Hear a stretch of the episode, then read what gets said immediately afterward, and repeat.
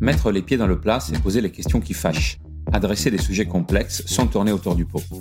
Et s'agissant de management, c'est aussi une pratique qui peut vous sortir des pires situations. Les pieds dans le plat, c'est le podcast qui interroge sans détour un manager sur ses moments marquants. Ce qu'il a réussi, là où il galère un peu plus, ses coups durs, mais aussi ce qu'il aime dans son métier. Je suis Claudio Randi, directeur produit de Numa, qui forme les leaders d'aujourd'hui et de demain, compétences qui font la différence au quotidien. Chaque semaine, mon invité nous partage les temps forts de son parcours et ses apprentissages. Aujourd'hui, je reçois Bilal Missaoui. Commandant d'unité de brigade des sapeurs-pompiers de Paris, il a trois casernes et plus de 200 femmes et hommes sous sa responsabilité. Alors vous pouvez imaginer que quand on parle de gestion des urgences avec lui, ça n'a pas le même sens qu'avec tout le monde.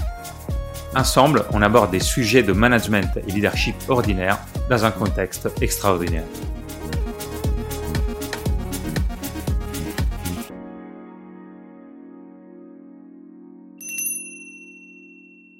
Bonjour Bilal, je suis euh, ravi de t'avoir avec euh, moi aujourd'hui. Euh, notre conversation va beaucoup tourner autour de ce qu'il y a d'extraordinaire dans ton métier de manager par rapport à celui des personnes que j'ai l'habitude de recevoir, mais aussi de ce qu'il y a d'ordinaire dans ce que dans ce que tu fais.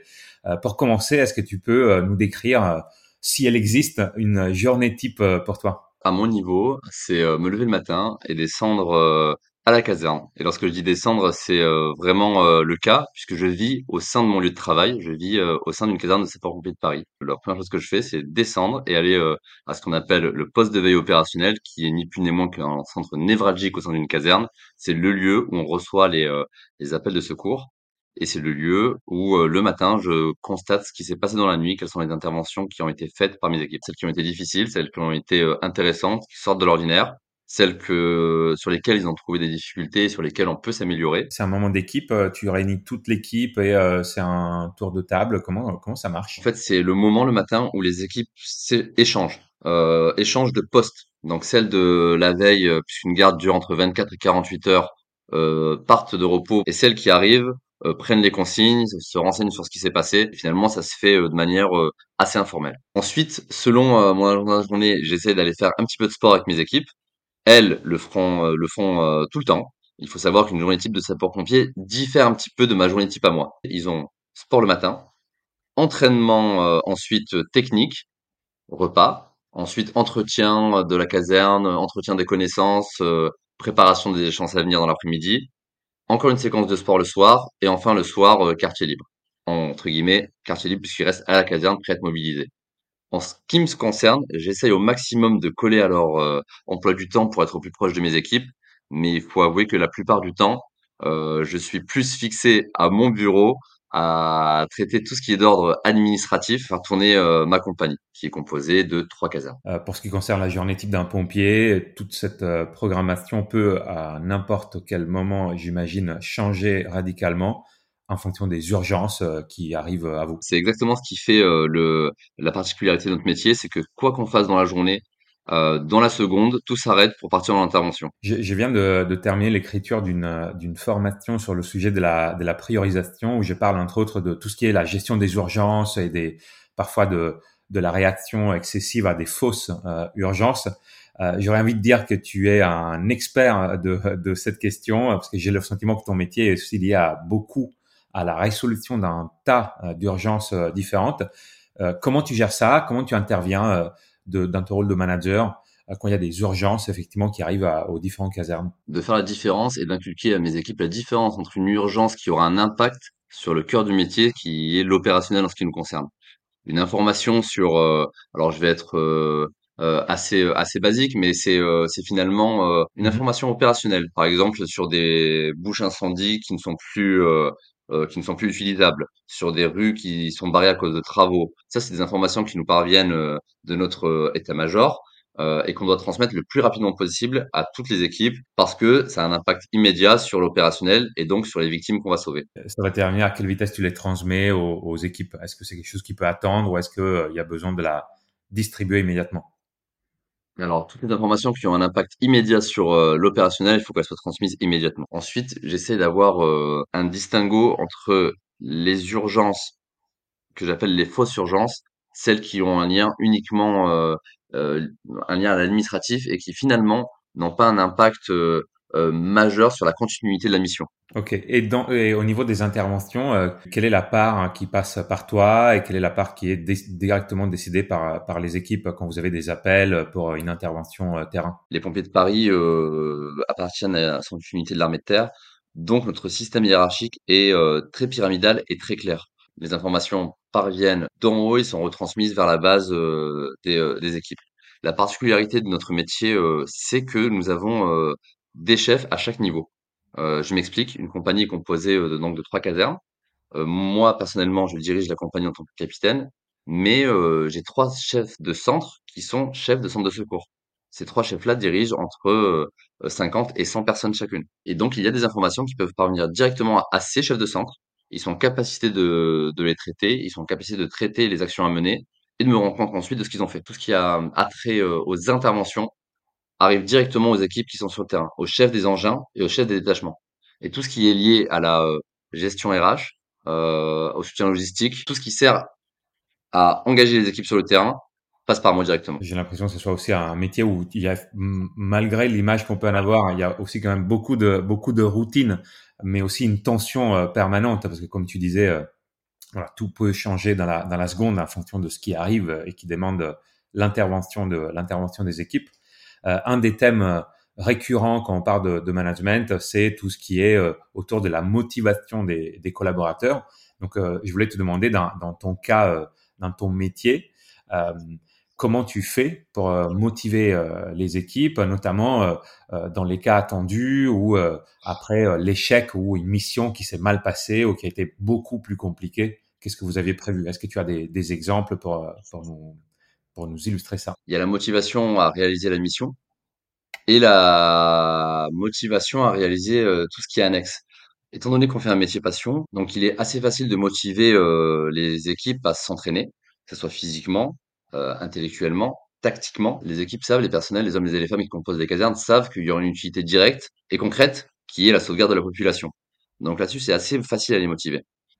C'est plus compliqué pour tout ce qui a trait aux tâches annexes, je dirais. Alors, aller recenser les accès sur le terrain, aller recenser les bouches incendies qui peuvent être indisponibles, ou bien tout simplement et de manière un peu plus un peu plus vulgaire, juste et tout simplement l'entretien des locaux. Pour répondre à ta question, il faut, à mon sens, en tout cas dans mon métier, toujours lier l'émission au cœur de métier expliquer quel lien, quel impact aura sa mission, qu'elle soit, la plus annexe possible ou, entre guillemets, qu'elle semblerait la plus minime possible, expliquer quel impact elle aura au final sur la mission opérationnelle, celle qui finalement les fait euh, se lever chaque matin. Et si on parle du, de la motivation du point de vue plutôt de, du moral euh, des, des, équipes, euh, j'imagine qu'il y a aussi des cas où tout s'est pas passé comme prévu et l'équipe rentre à la caserne avec, voilà, après avoir eu des interventions compliquées. Euh, comment c'est géré dans ces cas-là euh, euh, Il y a des il y a des rituels d'équipe qui permettent de, de, de, prendre du recul. Est-ce que c'est toi qui interviens Comment comment ça se passe? Pour parler un petit peu de, de, chiffres en ce qui me concerne pour la compagnie, on est à environ 23 000 interventions par an euh, sur les trois casernes. Euh, donc il y a une certaine partie de ces interventions qui sont difficiles et compliquées. Je ne peux pas intervenir sur toutes les situations difficiles. Et c'est pour ça euh, que les cadres de contact, les, euh, premiers chefs d'agré, les premiers chefs de détachement, les chefs des engins, les chefs de centre, les chefs euh, de la garde du jour, on appelle une garde incendie, les sapeurs-pompiers qui travaillent pendant une journée, sont extrêmement importants parce que la première chose qu'il aura à faire, c'est que le chef du détachement prenne un moment euh, pour stopper euh, pour stopper ce qui se passe dans la journée. Sur une situation extrêmement compliquée et sur lesquelles les pompiers euh, sont impactés, il faut réussir à créer une bulle autour de cette équipe et réussir à les sortir de du rouleau compresseur que que peut représenter 40 à 60 interventions par jour. Donc ils sont remplacés par d'autres casernes des fois qui viennent nous renforcer et ça permet aussi et surtout de leur permettre de souffler, de prendre du recul sur ce qui s'est passé, de structurer leurs pensées. Ensuite, soit euh, lui-même par son expérience, euh, par euh, son dialogue réussi à, à restructurer les pensées des pompiers et ils reprennent leur journée normalement. Soit il perçoit qu'il y a quelque chose de plus profond et dans ce cas-là, effectivement, il me passe la main pour que je vienne directement sur les lieux pour m'entretenir avec les sapeurs-pompiers. La première chose à faire, c'est de les laisser s'exprimer sur ce qu'ils ont fait, d'analyser ensemble les actions qui ont été menées, et surtout, parce que dans la majorité des cas, c'est ça, ils ont bien fait leur travail. Ils ont bien fait leur travail, c'est réussir à les rassurer sur les gestes engagés, les tactiques employées, les euh, décisions euh, prises, et de réussir à leur faire comprendre que ils ont traité l'intervention de la meilleure manière possible, lorsque c'est le cas. Vous avez des routines pour faire ça euh, Quand tu dis il y a un deuxième temps, c'est quelque chose qui est formalisé ou c'est juste toi qui considères quelques jours après que c'est le bon moment pour reparler de ce qui s'est passé? Et, et, faire un point de manière plus posée C'est assez empirique. Il y a, euh, par la force des, euh, des choses et de l'expérience, on apprend à, à gérer ce, ce, genre de situation. Nous avons également euh, des interventions de psychologues qui appartiennent à la brigade de sapeurs-pompiers de Paris, qui nous expliquent, qui nous apprennent et qui guident les managers à gérer ce genre de situation. Et ça, c'est extrêmement précieux puisque euh, on apprend à avoir les, les bons réflexes et les bonnes attitudes euh, et surtout, surtout, on apprend à ne pas euh, avoir de d'attitude ou de paroles qui seraient dévastatrices. Est-ce que tu as une technique qui te vient, euh, que tu penses que ce serait utile de partager euh, au-delà de au-delà de, de ton usage dans ton métier pour donner un conseil à un manager qui serait trouvé à gérer une équipe en détresse ou démotivé ou qui a besoin de de lui montrer qu'il est euh, qu'il est présent Est-ce que tu as un conseil parmi les choses que tu as appris, soit de choses à faire, euh, soit d'une chose précise à éviter que tu voudrais euh, partager? Alors, je ne sais pas si c'est lié à mon métier qui est où l'humain et le contact humain est extrêmement prégnant. Mais moi, mmh. mon premier conseil, c'est déjà de se déplacer de se déplacer, d'aller voir la personne euh, directement. Euh, combien même, alors effectivement sur certaines entreprises c'est un peu compliqué d'avoir des grandes élongations euh, géographiques, mais si c'est possible, c'est de se déplacer. Les équipes se disent ah il a arrêté son emploi du temps, il a arrêté ce qu'il est en train de faire pour moi, pour nous, et donc je pense que la première chose à faire c'est de montrer euh, l'intérêt qu'on accorde à cette situation. Aussi de sourire, malgré les situations difficiles, de sourire. Alors évidemment pas euh, pas de s'exclaffer, mais de sourire et de montrer que tout va bien, que la situation elle est euh, terminée, on est sorti du contexte dangereux ou stressant, on est dans une euh, dans un endroit euh, en sécurité, on est à la caserne, on est entre nous et que tout va aller. En fait, de montrer que le chef est là, est rassurant et qu'on va trouver une solution ensemble à la situation actuelle. Tu veux créer une espèce d'effet miroir ou un côté mimétique où si tu es le premier à être inquiet, agité et tu vas communiquer un sentiment négatif alors que si tu arrives à garder ton calme, à être détendu euh, relativement à la, à la situation, euh, ça infuse aussi sur le moral des, des, équipes. On a un adage chez nous et on, on dit qu'un bon chef, en tout cas, euh, une partie d'être un bon chef, c'est réussir à absorber le stress et diffuser de la sérénité. Alors cet adage-là, on se le répète, on se le répète, mais mais c'est quelque chose qui qui est extrêmement important, oui. Ouais, après voilà, t'absorbes, tu absorbes, j'imagine parfois tu as, aussi besoin toi de te de te vider ou de, de, voilà de passer ton stress ailleurs. Je sais pas si je sais pas comment tu fais. Euh, voilà si c'est avec tes propres supérieurs ou en faisant du sport, mais j'imagine que cette partie absorption aussi est, est, compliquée hein, dans, dans, ce métier. Euh, la posture euh, aide à absorber ce stress et être serein parce que vu qu'on est attendu, il est plus facile de réussir à adopter une posture de correspondance à sa fonction. En tout cas, en ce qui me concerne. Euh, maintenant, on reste tous euh, humains, on a tous notre capacité, euh, notre capacité de saturation et nos problèmes aussi personnels, parce que on a tous aussi des, des, vécus et une histoire. Il m'est déjà arrivé de, de, de, dire à mes équipes que pendant quelque temps, une heure, une heure et demie, je n'étais pas joignable, pas disponible, sauf urgence évidemment, mais urgence opérationnelle. Encore une fois, mmh. j'insiste là-dessus. Et pour moi, le signal de, de ce moment-là où j'ai, où il faut euh, que, que je prenne un peu de recul et que je me réserve un créneau pour, comme tu disais, euh, euh, remobiliser un petit peu son, son, esprit et reprendre de l'énergie, c'est à partir du moment où lorsqu'on m'apporte une problématique, soit je n'arrive pas à la comprendre, ou bien je m'énerve parce qu'on m'apporte une problématique. Je m'énerve mentalement. Alors que c'est mon métier. Alors que c'est mon métier de, de recevoir ces, ces sollicitations-là. S'il y a un moment où ça m'agace, ou bien je n'arrive plus à les comprendre. C'est le moment pour moi de réserver un créneau, de reprendre un peu mes esprits et de repartir ensuite avec euh, une énergie euh, reboostée. Merci pour, merci pour ce partage. Je voulais revenir sur un point. Euh, tu parlais de passion tout à l'heure. pour avoir été récemment dans une caserne poursuivant une, une formation sécurisme, je peux témoigner de la, de la passion qui est, qui est propre aux, personnes qui font qui font ce métier. C'est effectivement un atout hein, parce que, comme tu disais, euh, j'ai pas de problème à motiver les personnes à partir sur des interventions si elles sont là. Euh, c'est parce que euh, elles ont une passion pour ce pour ce métier.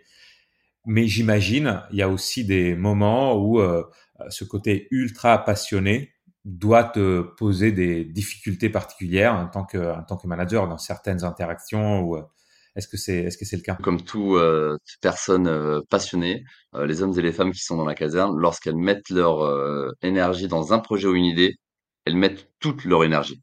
Dans la plupart des cas, c'est des choses judicieuses qui ont un sens et qui sont réalisables. Donc, je suis ravi de les aider à, à porter leur projet jusqu'au bout et à les concrétiser. Néanmoins, il y a des fois qui, il y a des fois où des projets ne sont pas forcément judicieux, soit par manque de temps, soit par manque de financement, soit par manque euh, tout simplement d'impact positif sur le quotidien euh, euh, des équipes. Et là, il faut réussir à dire effectivement non, sans démotiver ces gens, parce que c'est, on parle de passion finalement, on, c'est, on est dans le champ lexical de l'amour, hein. Et lorsqu'on aime très fort, on peut être déçu très fort et arriver jusqu'à la détestation des fois. Donc, il faut réussir à garder cette passion intacte pour réussir à, à refuser ces projets-là euh, je pense qu'il faut euh, réussir à expliquer euh, à ces porteurs de projets que ce n'est pas la personne que l'on refuse, mais le projet. Ce projet-là, à ce moment-là, n'est pas réalisable. Et réussir à expliquer pourquoi, toujours pourquoi. Mais par contre, sur cette idée-là, je te la propose parce que je pense que tu serais la bonne personne pour la mener à bout. Et réussir à la canaliser sur ce projet-là, sur une idée qui serait plus impactante à ce moment-là. Tu avais en tête deux situations où euh, cet aspect passionné peut euh, parfois rendre les choses plus complexes. Euh, tu disais, voilà, un, c'est celui dont on vient de parler, autour de dire non sur un projet sans démotiver la personne qui le portait avec beaucoup d'enthousiasme. un deuxième cas de figure, ça serait, ça serait quoi? Réussir à dire à un sapeur-pompier que son évolution professionnelle va devoir soit s'arrêter, soit prendre un chemin différent que la compagnie d'incendie et de secours il faut il faut comprendre que dans notre métier, on rentre, heu, soit par le commencement de de la chaîne hiérarchique, donc sapeur-pompier, soit il existe des voies pour entrer directement officier en faisant des grandes écoles d'officiers. Donc, heu, la plupart de nos, heu, sapeurs-pompiers, de nos chefs sapeurs-pompiers, parce qu'on a nos cadres des contacts, je parlais tout à l'heure, j'ai évoqué le les chefs de centre qui sont vraiment, heu, un maillon essentiel, heu, du manageriat au sein de la brigade des sapeurs-pompiers de Paris. Ces chefs de centre, ils ont environ 20 ans de service, heu euh, et ils, ils sont, euh, ils acquièrent ce poste-là à force d'examens, de concours, euh, de stages, et petit à petit, ils montent les échelons pour arriver jusqu'à ce poste de, à ce poste de chef de centre qui est vraiment, vraiment un point d'orgue, on pourrait dire, d'une carrière de sapeur-pompier, en mmh tout cas de sous-officier. Mais pour y arriver, il y a beaucoup d'appelés et peu d'élus, comme on peut dire. Mmh Donc forcément, forcément, il y a des gens qui n'atteindront pas ce poste-là. Il faut réussir à leur dire que opérationnellement, euh, ils sont bons à leur euh, poste, à leur fonction, mais qu'ils ont atteint euh, leur potentiel maximum et s'ils visaient un poste supérieur, ils pourraient devenir dangereux pour eux-mêmes, les équipes ou les victimes, et il vaut mieux s'arrêter à ce poste opérationnel-là. Il y a un côté clarté, transparence, avoir une communication directe, tout en étant dans l'accompagnement, c'est-à-dire passer le message qu'il faut passer. là, quand tu nous partageais ces cas de d'annoncer euh, le fait qu'une personne n'aura pas la progression qu'elle euh, qu'elle souhaitait. J'avais l'impression de, de t'écouter vraiment le faire, c'est-à-dire des, des mots euh, très clairs, très choisis, mais hyper hyper directs, tout en étant dans, dans, dans, dans un contact humain, mais sans tourner autour du pot. À mon humble avis, je pense que c'est le cas partout. On n'attend pas d'un chef, euh, de d'un chef ou d'un supérieur, euh, de tourner autour du pendant longtemps ou de pas réussir à dire les choses euh, clairement. On attend de la franchise, de la clarté et de la décision. Combien même la décision ne nous plairait pas. On arrive euh, à la fin de, on s'approche de la fin de notre échange. Euh, on a beaucoup parlé de d'individuel, d'échanges, de progression, de de relations individuelles avec avec les personnes. donc pour aller vers la conclusion, une question ouverte pour toi. Si on pense au collectif, c'est quoi pour toi le plus important pour avoir un collectif euh, qui, euh, qui fonctionne euh, bien? Pour moi, c'est la solidarité. C'est ce qui fait le sentiment de, de cohésion et d'appartenance qu'on peut avoir dans notre métier. Merci beaucoup pour ton témoignage. J'ai noté quelques mots qui sont finalement autant de valeurs qu'on a qu'on a couvert dans cet échange. on a parlé de sérénité, de franchise, de respect, et tu termines sur le sujet de la solidarité qui est hyper hyper important dans, dans tous les métiers, pas uniquement le vôtre. Comme je disais au début, ce que j'ai trouvé hyper intéressant, c'est à la fois l'aspect extraordinaire comparé au métier euh, qu'on a l'habitude de recevoir dans ce, dans ce podcast, mais aussi le fait que tu touches des thèmes fondamentaux qui sont euh, hyper intéressants pour tout type de manager dans tout type de secteur. Donc, euh, merci beaucoup pour, pour ton témoignage. J'espère que ça soit, que ça a été intéressant aussi pour, aussi pour toi. Merci Claudio. Effectivement, c'est, ce n'est pas souvent qu'on a l'habitude de se pencher un petit peu sur ces pratiques de travail et, et c'est vrai que lorsqu'on est finalement en, position de responsabilité d'hommes et femmes, il y a des façons de, de, de, procéder, en tout cas des grandes règles euh, managériales qui sont importantes de, de se rappeler. Et moi, ça m'a permis de pouvoir un petit peu prendre de recul par rapport à ces pratiques-là et je te remercie. On a été sur ton créneau de d'éloignement des équipes, ton créneau focus, tu l'as passé avec nous aujourd'hui. Donc merci, merci pour ton temps et pour ton témoignage.